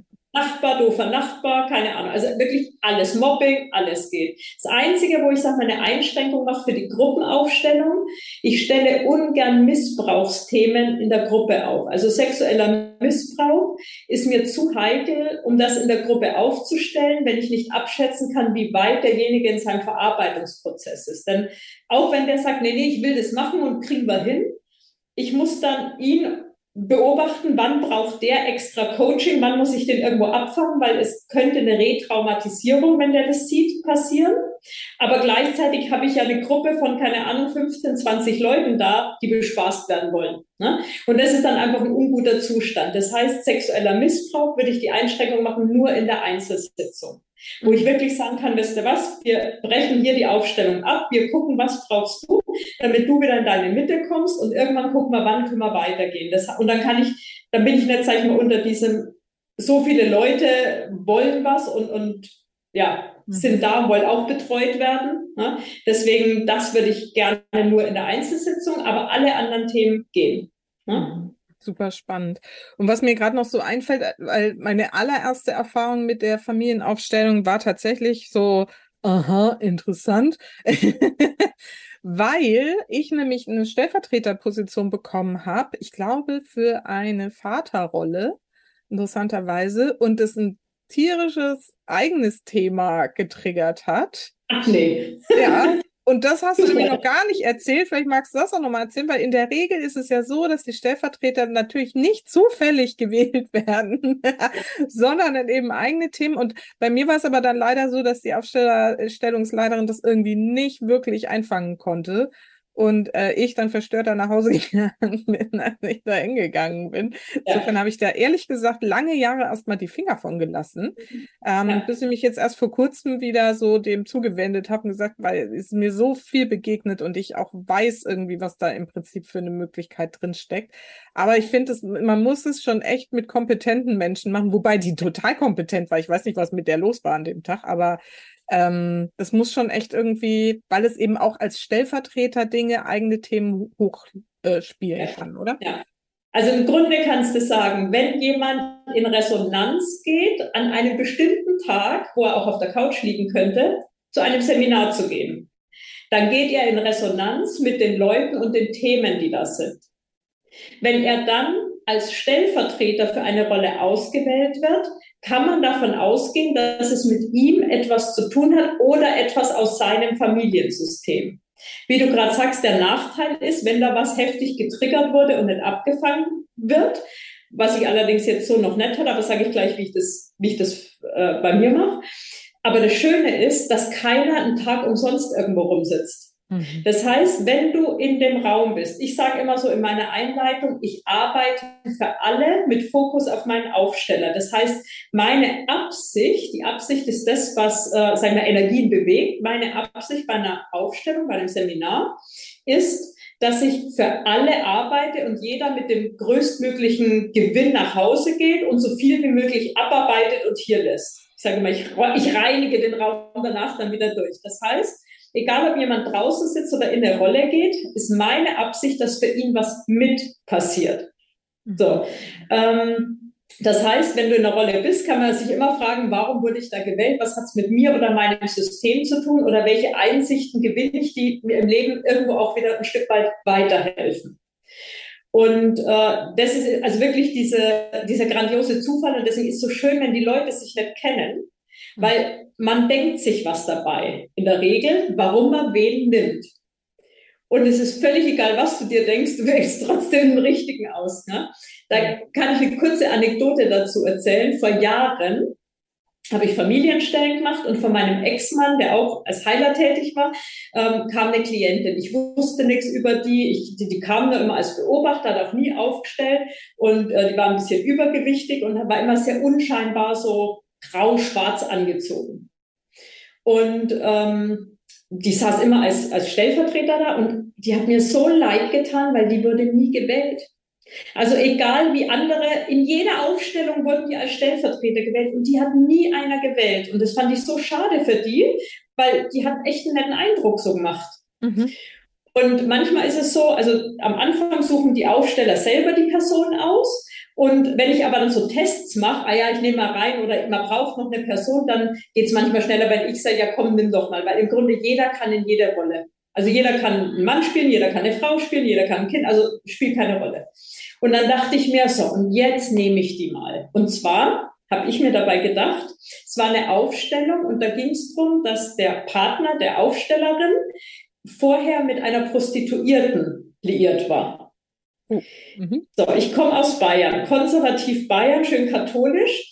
Mein Gedanke bei Prostituierten ist eine sexy, geile, attraktive Frau, wo die Männer drauf abfahren. Und dann dachte ich mir, ich nehme mal die, damit sie sich so richtig schön begehrlich und, und, und sexy fühlen kann. Das war so meine Idee, was ich mir dabei gedacht habe. Okay. Sie ist in die Rolle rein, alles toll gemacht, war auch eine super Stellvertreterin. Familienstellen ist zu Ende, alle gehen. Mein Ex-Mann stürzt auf mich zu. Ja, sag mal, spinnst du? Dickst du noch ganz richtig? Ich so, okay, was ist passiert? Was ist passiert? So, ich wusste gar nicht, was er meint. Wie kannst du die für die Rolle auswählen? Und dann habe ich gesagt, naja, dann habe ich ihm das erklärt, was meine Gedanken dazu waren. Und dann hat er gesagt, ja, weißt du denn nicht, warum die bei mir zur Therapie kommen? Nee, woher auch? So, Sie kommt zu ihm, weil sie als Domina arbeitet und gerne aus dem Job raus möchte. Oh. Oh, ja genau, dachte ich mir da auch. Oh. Das ist ja, ja. ja Wahnsinn. Ne? Ja. Also, schon Jahre her, aber ich muss sagen, auch in den Ausbildungsgruppen ist immer wieder interessant. Das heißt, du kannst dir denken, was du willst. Mhm. Unbewusst suchst du genau die richtigen Stellvertreter aus. Und das ist ja schön, weil dann kann jeder was für sich tun. Ne? Ja, und, mit, ne? und jetzt zeige ich dir auch, wie ich so gucke, dass die Leute eben nichts haben. Erstmal ist meins dieses, ähm, ich, ich habe die Absicht, dass für jeden was passiert, jeder mit einem leichteren Ballast rausgeht, als er reingekommen ist. Und ähm, ich habe so ein paar Regeln, sage ich mal, für mich programmiert. Das eine Regel ist dieses, wer steht, ist drin, wer sitzt, ist draußen. Mhm. Das heißt, ich habe meine Energie im Raum so programmiert, dass sobald jemand steht, ist er Teil der Aufstellung. Sobald er sich wieder hinsetzt, geht er raus aus der Rolle. Mhm. Hellinger hat so eine andere Philosophie verfolgt. Der hat gesagt, er lässt die Leute in den Rollen, damit sie dann noch möglichst lang von partizipieren können. Nur die meisten müssen danach wieder arbeiten, funktionieren oder wie auch immer. Und ich will denen das nicht aufzwängen. Und wenn du in mehreren Rollen bist und dann alles in einem schwirrt, finde ich nicht so gut. Das heißt, für mich ist wirklich dieses, in der Stellvertretung bist du drin, danach bist du raus. Das heißt, in dem Moment, wo sie sich setzen, sind sie raus. Es gibt zwar auch so Rituale, du kannst dich drehen, du kannst was abstreifen, du kannst es in Gedanken dem anderen oder dem, für den du standest, zurückgeben. Also es gibt so ein paar Rituale, die man machen kann, aber braucht im Grunde nicht durch meine Programmierung. Und um auf Nummer sicher zu gehen, habe ich immer noch so eine, ich mache eine Anfangsrunde und ich mache eine engende Runde. Das heißt, bevor wir mit der ersten Aufstellung beginnen, mache ich eine Runde, wo jeder seinen Namen oder den Namen, mit dem er angesprochen werden möchte, mhm. sagen kann. Hat einfach den Grund, in der Aufstellung machst du ein bisschen Seelenstriptease. Da zeigen sich Sachen von dir und es erfordert wahnsinnig viel Mut von einer Gruppe fremder Leute zu sagen, was man für ein Problem hat. Und deswegen möchte ich die Möglichkeit geben, anonym zu bleiben. Das mhm. heißt, was die in der Pause erzählen, wer sie sind, woher sie kommen, bleibt jedem überlassen. Hier sind es nur mit einem richtigen Vornamen oder mit einem Fake-Vornamen oder einem spirituellen Namen oder was auch immer bekannt. Das heißt, jeder kann selber entscheiden, wie viel will ich von mir preisgeben, wer ich bin, woher ich komme. Und dann machen wir so eine Runde und das auch Rituale funktionieren super gut. Sagen wir immer, ich bin und der Na Vorname, zum Beispiel ich bin Sandra und dann geht so die Reihe durch. Mhm. Das heißt, das bringt einen mehr zu sich, zentriert einen mehr und diese Runde mache ich am Ende nach der letzten Aufstellung nochmal. Das heißt, jeder sagt nochmal, ich bin Sandra. Mit mhm. diesem Bewusstsein alle Rollen, alles, was ich übernommen habe, lasse ich jetzt los. Das lasse ich hier. Ich gehe nur als ich mit meinen Themen nach Hause. Mhm. Und das funktioniert sehr gut. Ja. Schön. Ja, das habe ich nämlich auch schon häufiger gehört, irgendwie so, ne, dass dann manche Angst haben, dass sie dann die Rolle nicht wieder loswerden und so, aber eigentlich ist das letztendlich auch, ne, wie du sagst, eine energetische Entscheidung, zu sagen, jetzt bin ich wieder ich und äh, gut ist so, ne? Genau. Also, und wenn ich was wirklich nicht loslassen kann, dann hat es was mit mir zu tun. Ja. Dann hat es bei mir was getriggert, ausgelöst und die Seele sagt, äh, hallo, ich wollte da noch auf was hinweisen. Ich denke, es wäre nicht schlecht, wenn wir danach mal gucken, wenn Zeit ist. So, hm? so. Also wenn ich was nicht loskriege, ist immer die Frage, was hat es mit mir zu tun? Was, was muss ich lernen? Was muss ich tun? Was muss ich anschauen, lösen, dass es weggehen kann? Weil sonst schüttel ich das ab und fertig. Hm? Ja, ja, super spannend. So, jetzt sind wir schon ziemlich weit fortgeschritten in der Zeit, aber ich muss natürlich unbedingt noch fragen, du und viele andere inzwischen auch schon allein Corona-bedingt, aber das gab es, glaube ich, auch vorher schon, haben ja auch jetzt inzwischen Methoden, dass man nicht mehr dieses klassische Setting von ne, Gruppe ganzen Tag zusammen und man macht ein paar Ausstellungen miteinander irgendwie so haben muss, sondern es geht ja auch jetzt einzel und online und so. Wie funktioniert denn das dann?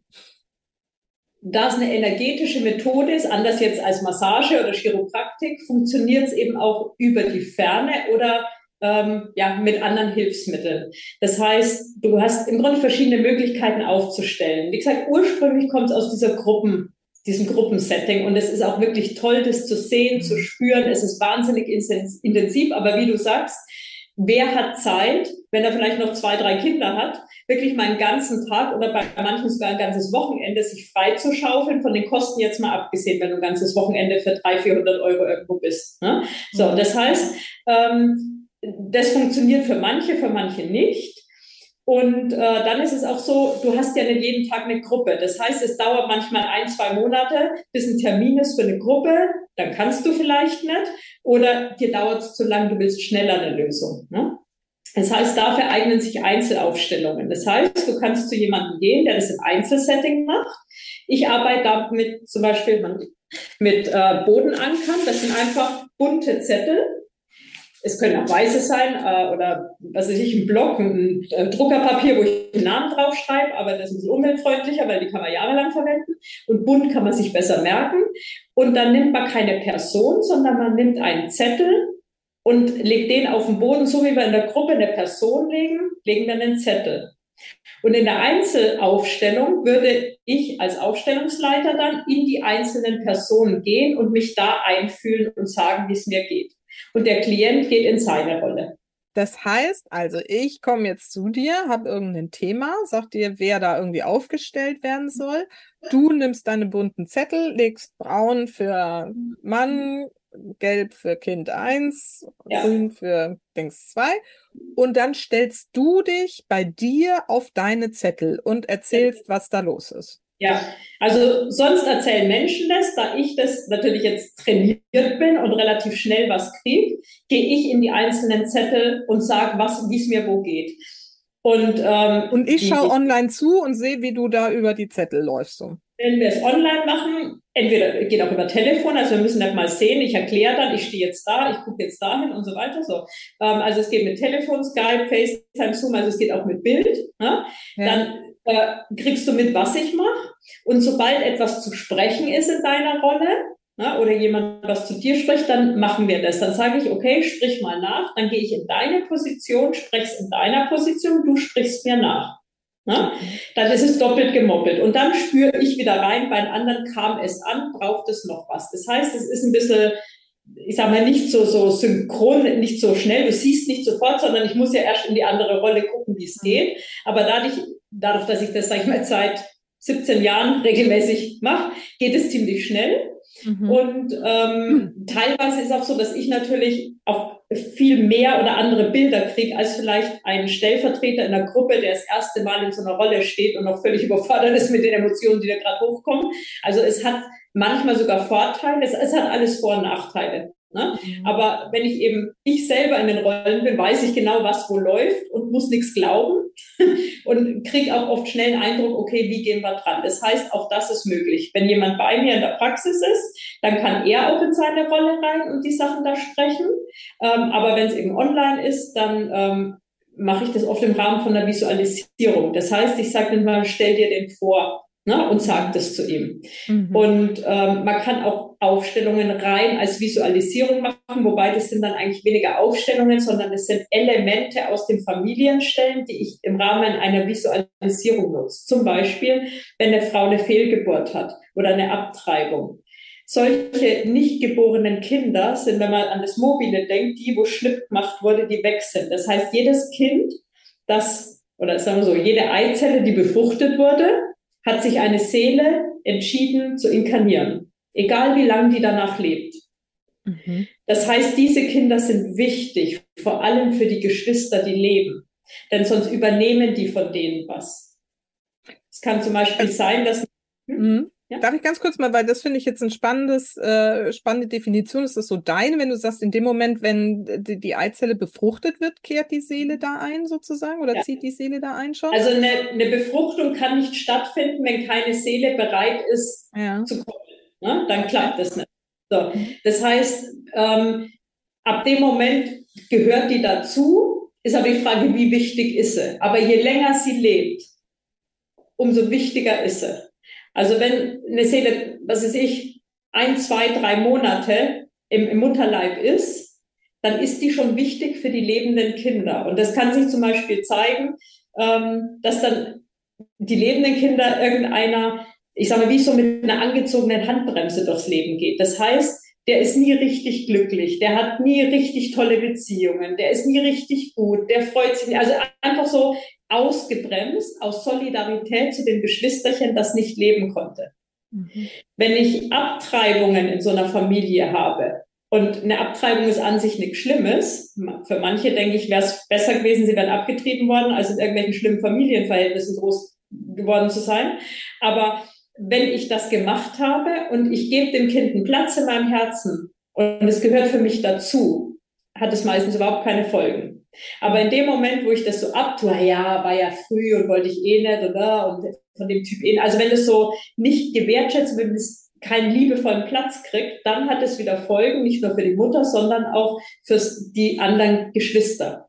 Mhm. Und dann kann es sein, dass ein Kind zum Beispiel immer aggro ist gegen die Mama, weil es diese Aggression gegen die Mutter von den Geschwisterchen übernommen hat, diese Wut abgetrieben worden zu sein oder auch eine Angst. Manche Kinder haben auch Angst oder halten sich zurück oder trauen sich nicht so eine enge Bindung zur Mama eingehen, weil ein Geschwisterchen nicht leben durfte. Also das sind so ein paar Dynamiken, ne, die eben bei Kindern kommen und was passiert ist, ist passiert, aber man kann ja im Nachhinein noch gucken, wie kriege ich das System wieder in Ordnung, jeden an seinem Platz, damit es für alle gut weitergeht. Mhm. Spannend, sehr, sehr spannend, ja. Und äh, ja, also wirklich auch, ne, also man sieht, wie viel, ne, manchmal weiß man es ja gar nicht. Also wenn jetzt nämlich zum Beispiel die, die, Mutter abgetrieben hat und man selber hat irgendwie und dann zeigt sich es aber bei den eigenen Kindern irgendein Thema und man weiß aber gar nicht, dass die Mutter halt irgendwann mal vielleicht das erste Kind abgetrieben hat oder so. Also es geht ja über viele, wie, wie du es vorhin schon so schön geschildert hast, über viele Generationen.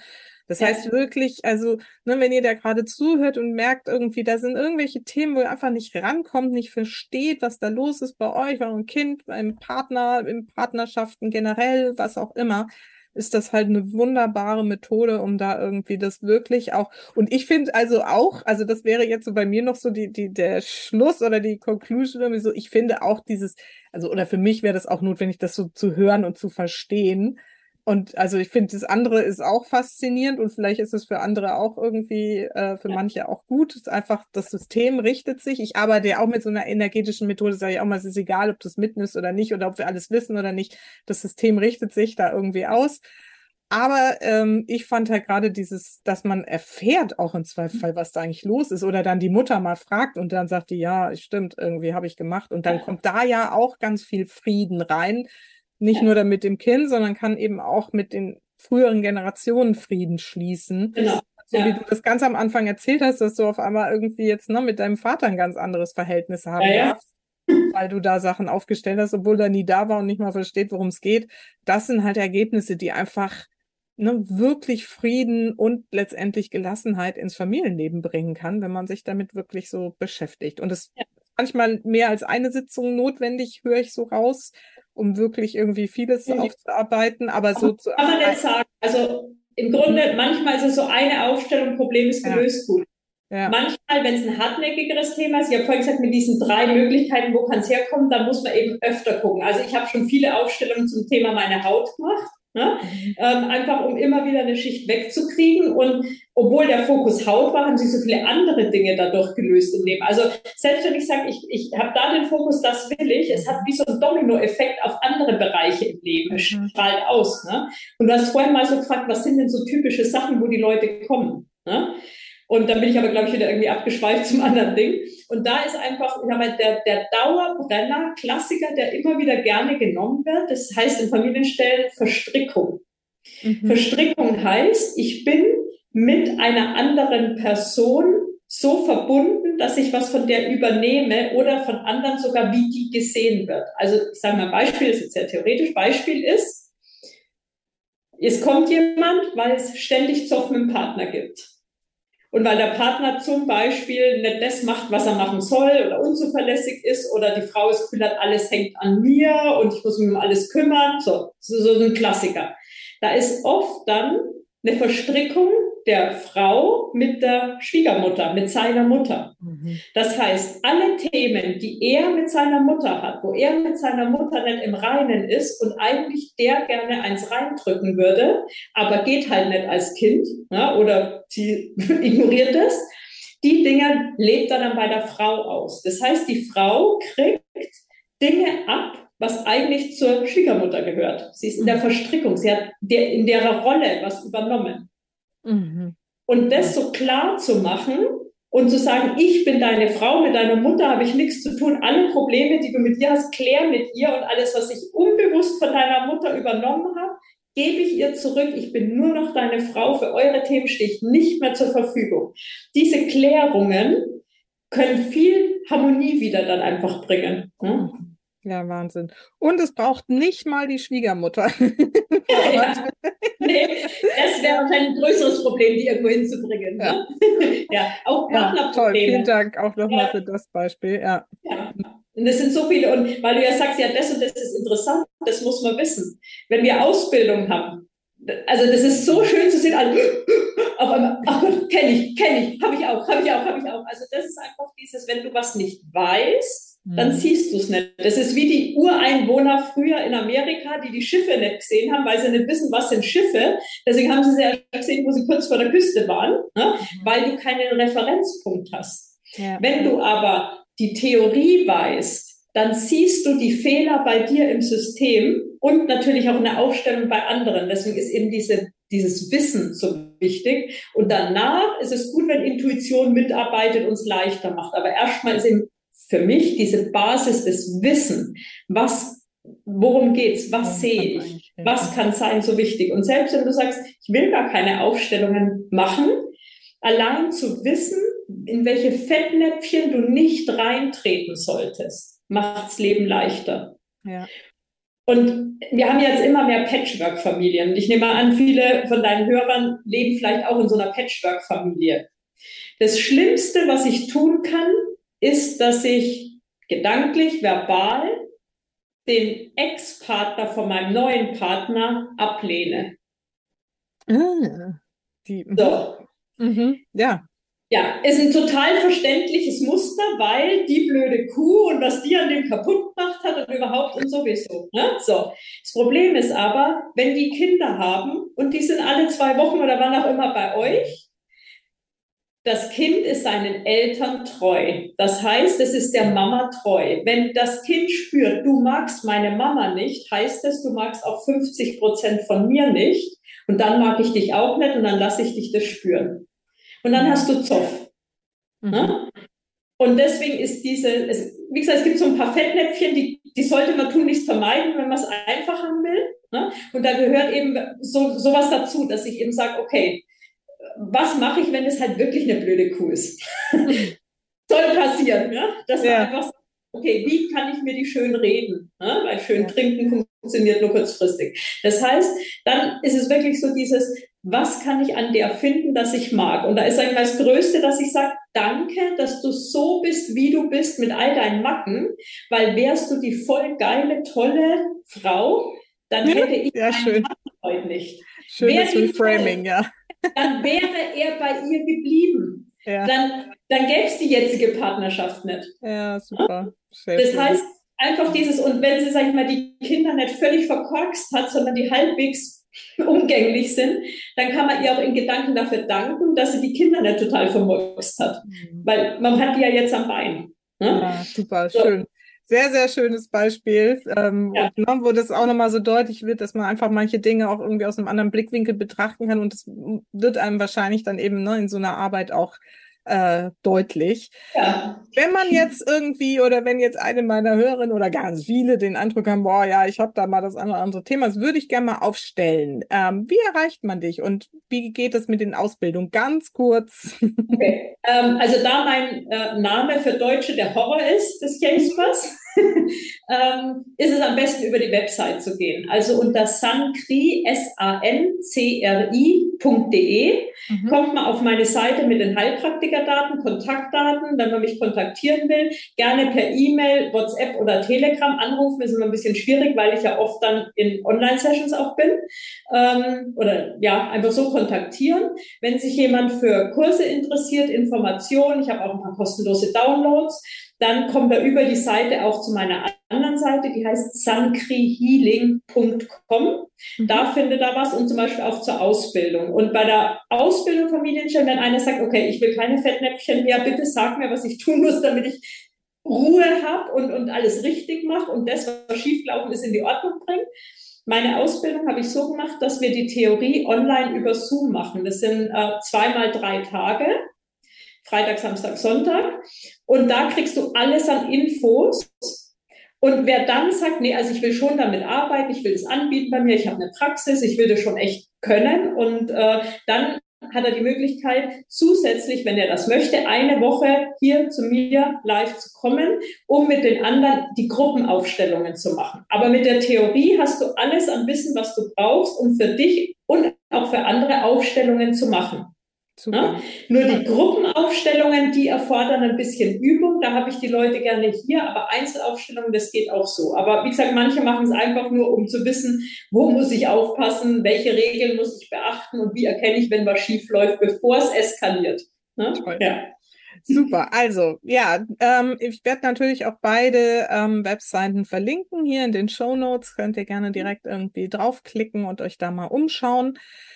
Ja, Sandra, dann kommen wir jetzt zum Schluss. Ähm, genau, und ich habe immer zwei Fragen am Schluss noch und die kannst du einfach auch gerne nochmal irgendwie beantworten. Und zwar die erste hat lautet, für welche drei Dinge in deinem Leben bist du denn am dankbarsten? Also am dankbarsten bin ich für mein momentanes geiles Leben mit meinem Mann, mit unseren zwei Pferden, mit Hund, mit Katze hier in Holland. Also ja, hätte ich mir nicht schöner visualisieren können, als es ist. Und da bin ich echt dankbar. Und mein Mann, wie gesagt, habe ich auch dank der Schuppenflechte gekriegt. Ne? äh, da bin ich sehr dankbar. Da bin ich natürlich auch wahnsinnig dankbar, dass ich diesen Job machen darf. Ich habe zwar meinen Job als Marketingleitung auch geliebt und deswegen bastel ich auch gerne auf meine Website. Ich mache das alles selber und so, alles gut. Aber diese, diese Arbeit mit den Menschen und äh, das ist vielleicht noch ein Tipp auch für Leute, die sagen, ich bin so ein bisschen selbstständig oder ich will mich selbstständig machen Überleg dir, mit wem du zusammenarbeiten willst. Ich habe gemerkt, ich will Leute, die wie ich ticken, die ähnlich sind wie ich, die ich richtig mag, wo ich mich richtig ins Zeug legen will, denen ich helfen will, wo ich mitlebe bei denen ihren Themen und mich so richtig freue, wenn ich höre, wie gut es worden ist. Das heißt, dieses, die Menschen um mich rum, das habe ich jetzt auch während Corona so oft gehört, oh, ich habe gar keine Gleichgesinnten und die sind komisch und also einfach so dieses, hat sie also so ein bisschen geteilt, wo ich mir denke, okay, wie, wie gesegnet bin ich. Ich habe so geile Klienten, die wirklich so auf meiner Wellenlinie sind, mit denen ich gerne mal abends was trinken gehe oder essen gehe oder einfach so in Kontakt bin, weil ich sie einfach mag. Und das finde ich mhm. so schön, weil vorher in meinem Job, da hat man halt manchmal Kunden, äh, ja, Kollegen, wo man denkt, in der Freizeit bitte nicht. Ne? Mhm. So, also das ist eigentlich was. Und ähm, dann ist es so, dann fürs dritte musste ich dann echt überlegen, weil ich das Gefühl habe, da habe ich ja schon so alles. Hast du den? Ja. Reichen auch zwei. genau, und dann habe ich mir gedacht, nee, eigentlich bin ich auch so richtig dankbar für meine Neugier. Also ich bin so ein Neidtyp, ein Never-Ending Improvement-Typ. Das heißt, ich langweile mich schnell, bin ungeduldig und deswegen bin ich ständig auf der Suche nach Neuem. Und das finde ich eigentlich so schön, dass ich immer wieder neue Sachen mache, neue Sachen entdecke oder auch wie das Buch, das ich geschrieben habe. Das war auch neue Erfahrungen, ein Buch zu schreiben. Und so Sachen einfach, wo ich denke, ja, ich, ich bin froh, dass ich nicht so ein standardisierten, langweiligen Tagesablauf habe, sondern dass ständig irgendwas Neues passiert und dass ich auch zu diesem Elan habe, dann neue Sachen zu lernen, mich anzupassen. Denn das haben wir, glaube ich, die letzten Jahre alle gemerkt, wer stur an was Alten festhält, der hat es nicht gut, weil so viele neue Veränderungen kommen und da kommen jetzt sicher die nächsten Jahre noch mehr. Ne? Ja, ja. ja. spannend. Schön, schönes, schönes drittes noch gefunden. Gut, so, und jetzt kurz zum Schluss kommt immer meine eine Frage. Was ist so deine wichtigste Botschaft für meine Supermamas da draußen? Die wichtigste Botschaft ist, dass die Mutter das, ja, wirklich das Zentrum der Familie ist. In dem Moment, wo die Mutter schwächelt, in dem Moment, wo die Mutter überfordert ist, wo es ihr nicht gut geht, gerät das ganze System ins Wanken. Das heißt, mein Appell an alle Mütter ist, seid egoistisch bis zum gewissen Grad und denkt erstmal an euch. Die meisten, die sind so mit ihren Kindern, Partner, allem drumherum beschäftigt, um alles, sage ich mal, irgendwie zu, regeln, äh, ja, machbar zu machen und vergessen sich dabei. Und der Schuss geht nach hinten los. Es ist nur eine Frage der Zeit. Das heißt, seid ein bisschen egoistischer, sorgt gut für euch das, so seid ihr auch ein Vorbild für eure Kinder. Ihr wollt keine Kinder, die es nur anderen recht machen wollt. Ihr wollt glückliche Kinder, die gucken, was brauche ich, dass ich glücklich sein kann. Und Kinder kopieren die Eltern, die gucken sich's an. Das heißt, je besser die Mama für sich sorgt, guckt, was brauche ich, dass es mir gut geht. umso besser geht's den Kindern. Und wenn du dann mit irgendeiner Methode, das muss nicht Familienstellen sein, es gibt ganz viele Methoden da draußen, wenn du irgendwas findest, wo du sagst, das funktioniert bei mir prima, damit kann ich mich immer wieder einladen, damit kann ich mich runterholen, egal was es ist, dann mach's bitte deinen Kindern zuliebe, denn unsere Gesellschaft läuft gerade ein bisschen in die falsche Richtung, habe ich das Gefühl. Also das Corona hat bei so vielen den Stecker gezogen, so viele Themen ausgelöst und wir brauchen stabile Mütter, weil die haben dann stabile Kinder. Wir können nicht jedes Kind mit einer Hilfe und, und Unterstützung in die Schule schicken und die Lehrer völlig ins Burnout katapultieren. Es muss viel wieder daheim abgefangen werden und es geht nur, wenn die Mütter ihren Job gut machen. Und dafür müssen sie erst nach sich gucken. Also das wäre mein ganz großer Appell. Hm? Danke, da schließt du komplett an das an, was ich meinen Müttern immer erzähle. Und es ist immer gut, es nochmal zu sagen und nochmal, nochmal, weil das wirklich, finde ich, auch die absolute Basis und Essenz ist. Und du hast das so ausführlich auch nochmal erklärt. Vielen, vielen Dank. Es ist der Dann schnellste Weg zur harmonischen Familie. Nicht an den Kindern rumschrauben, sondern Mama, guck nach dir. Ne? Genau, ja. fang mit dir selber an. ja. ja. Sandra, vielen, vielen Dank für deine Zeit, für deine wirklich, wirklich super strukturierte und tolle Erklärung, was das ist. Ich glaube, da haben jetzt alle wirklich eine gute Vorstellung davon bekommen, die ja heute bis zum Ende zugehört haben. Und ähm, ja, ich wünsche dir weiterhin ganz viel Erfolg mit deiner Arbeit, dass du vor allem auch vielen Mamas weiterhelfen kannst, ihre Themen da aufzulösen. Und äh, freue mich, dass wir uns kennengelernt haben und mal schauen, was daraus noch so entsteht. Hat super viel Spaß gemacht. Vielen Dank. Und ja, ich hoffe, dass ich möglichst viele damit erreiche und bei möglichst vielen irgendwann so dieser Wendepunkt ist, wo es echt, wo sie sagen, ab da lief es richtig gut bei uns. Das würde ich mir wirklich wünschen. Und dir auch weiterhin viel Erfolg. Ist sehr wertvoll, was du tust. Die Leute müssen ja wissen, wo kann ich hin, was gibt es überhaupt. Wenn sie es nicht wissen, können sie nichts tun. Genau. Ja. Alles klar. Also dann bis bald. Tschüss. Danke. Tschüss.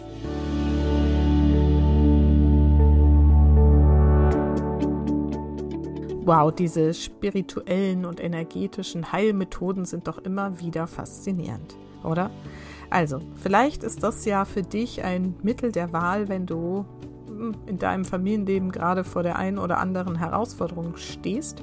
Oder vielleicht kennst du eine Familie, wo es bei dir so hm, Klick gemacht hat, wo du gedacht hast, guck mal, das könnte doch für die vielleicht eine Möglichkeit sein, ihre Themen mal aus einer anderen Sicht zu betrachten und dann hoffentlich auch auflösen zu können.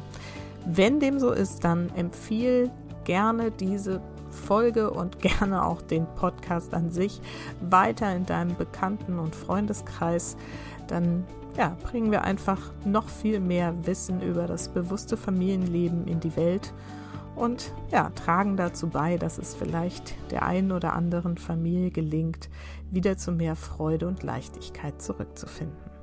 Also, Vielen Dank schon mal dafür und ansonsten wünsche ich dir jetzt eine schöne Woche und vergiss nicht, Familie ist, was du daraus machst. Alles Liebe, bis ganz bald.